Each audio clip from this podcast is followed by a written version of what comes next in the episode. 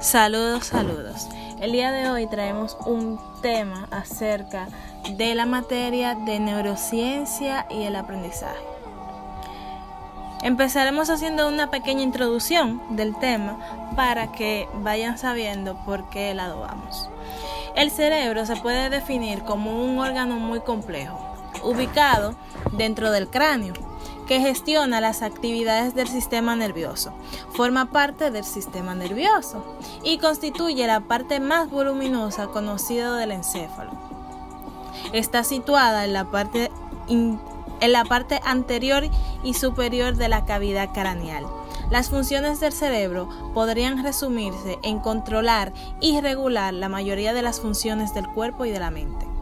El cerebro se encarga de las funciones vitales como respirar o regular el pulso cardíaco, pasando por el sueño, el hambre o la sed. Hasta las funciones superiores como el razonamiento, la memoria, la atención. Eh, tiene algo llamado los lóbulos. Eh, los lóbulos o un lóbulo es una parte de la corteza cerebral que se subdivide el cerebro.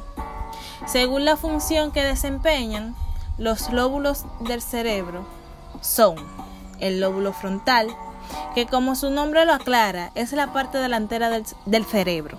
El lóbulo parietal, que se encuentra en la parte superior del cerebro.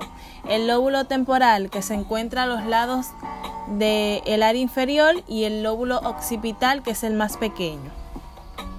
Eh, en esta parte de este podcast estaremos hablando acerca del lóbulo parietal. Esta parte del cerebro es una zona de corteza, de corteza cerebral que queda ubicada justo antes del lóbulo frontal. Ambos lóbulos quedan separados por el llamado surco central.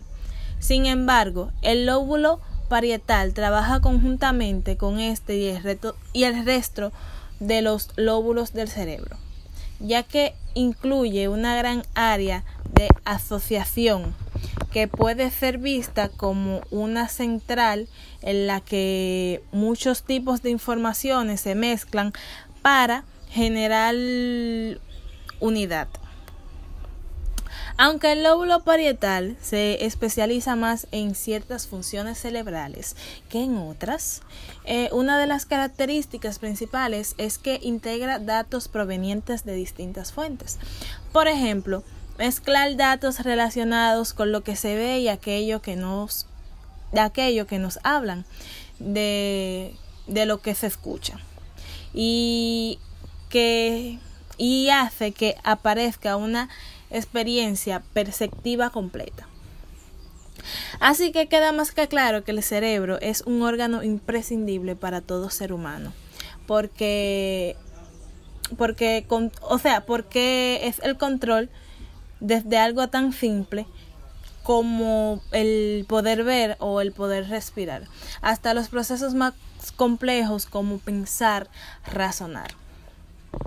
Eh, hay que pensar que el cerebro es como una computadora central que controla todas las funciones de, nuestro cuerpo. Eh, como decía, vamos a terminar con, la frase de Alan Mattison Turing, que decía la siguiente, supuestamente el cerebro humano es algo parecido a una libreta que se adquiere en la papelería muy pocos mecanismos y muchas hojas en blanco. Hasta aquí nuestro podcast del día de hoy.